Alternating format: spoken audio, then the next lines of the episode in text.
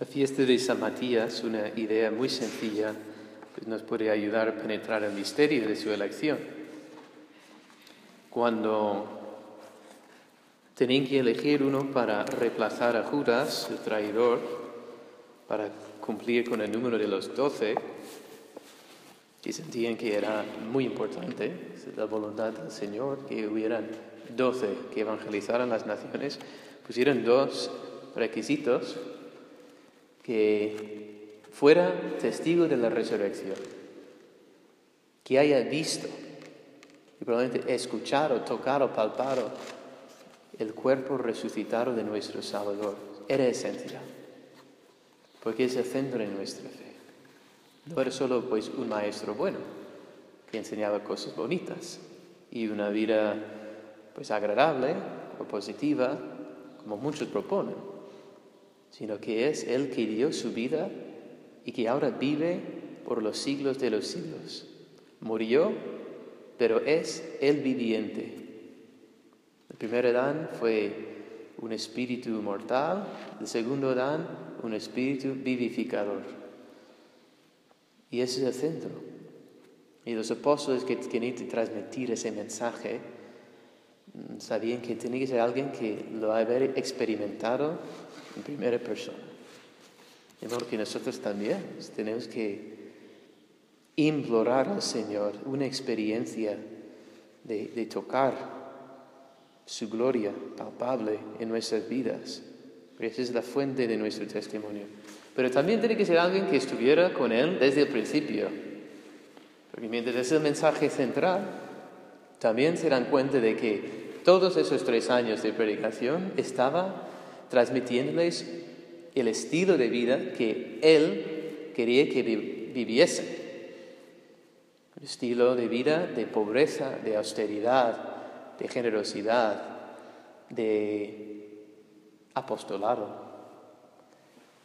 También la exigencia de su enseñanza. Yo he escuchado de su boca las bienaventuranzas del sermón de la montaña, es todo su deseo sobre nosotros. Entonces, las dos cosas van siempre juntas. Y entre los que había, solo había dos, parece, que habían estado desde el principio y también que eran testigos de la resurrección. Al menos dos candidatos, quizá había otros, pero por alguna razón no los propusieron. Y a nosotros nos debe llamar la atención. El uno se llama José. Ya, ya ganas puntos por llamarse José. Yo soy San José, José el Patriarca, llamaron Barsabá. Ahora, no estoy del todo seguro, pero claro, Bar es hijo y Abba es padre. De ahí en la pasión también el hecho de que Jesús tomó el puesto de Barrabás, el hijo del padre. Es como... Mm, es un ejemplo que uno por otro, ¿verdad? el hijo por el hijo. Y aquí, pues, no sé si Barsabá quiere decir lo mismo. Es José, el hijo del Padre. Y además, por sobrenombre, nombre eh, justo. El justo. Es que iba por allí, ya tenía una fama que este, este buenísimo, que es el justo. Y después dice, eh, y Matías. Entonces tenemos uno que parece super calificado, que tiene todos los requisitos, que todo el mundo le conoce. Oh, claro, José Barsabá, ¿verdad? El justo, claro, el justo, el justo. Y, Matías, bueno, Matías, lo a ahí en fila.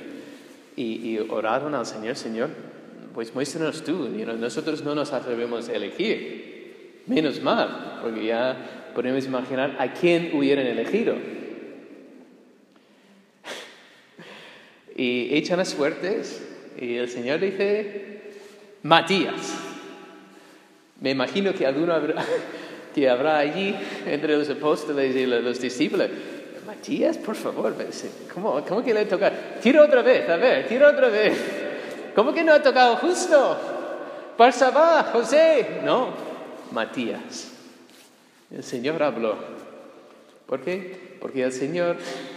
como dijo en, aquellos tiempos del, profeta Samuel, el Señor no mira las apariencias, sino mira al corazón del hombre. Y todos estos siete hijos de Jesé, ¿verdad? Cuadrados como armarios, ¿verdad? Hombres de guerra, no le impresionaba. Lo que quería este, el pequeño David, el muchacho que estaba, ah, está por ahí con las ovejas, no sé, tirando piedras por ahí a los árboles, no sé qué. Sin saber que estaba ahí, pues, lucha libre con los osos, pero el hombre no sabe juzgar.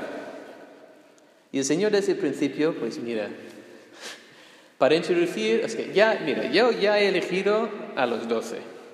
Y entre ellos he elegido incluso que me traicionó.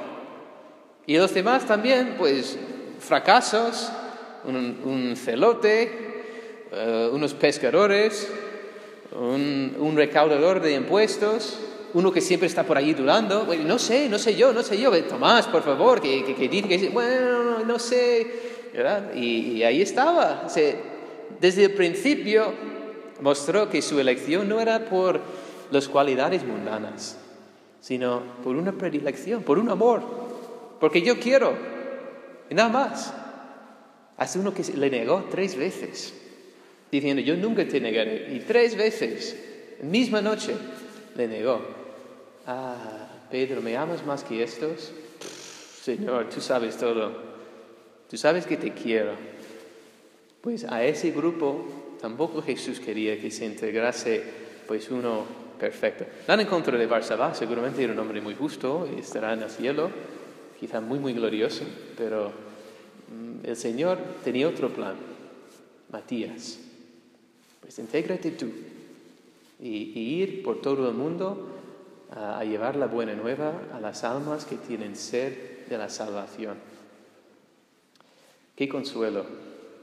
Porque quiere decir que no, ¿qué hago yo aquí? Pues lo mismo que Matías. Porque el Señor me ha querido. El Señor me quiso desde la eternidad. Me está pensando en mí desde la eternidad para esta misión, para esta vida. Y aunque tenga día tras día mis fallos y mis fracasos, el Señor se complace porque me ha elegido. Y el hecho de que yo siga adelante, pues le agrada el corazón. Y ese ha sido su plan desde siempre. Esa es la historia de la iglesia.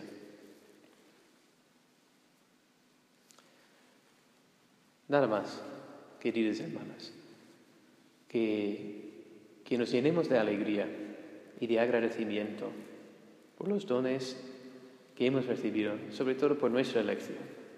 Y yo no merezco estar aquí. Pero el Señor se fijó en mí. ¿Cómo pagaré al Señor todo el bien que me he hecho?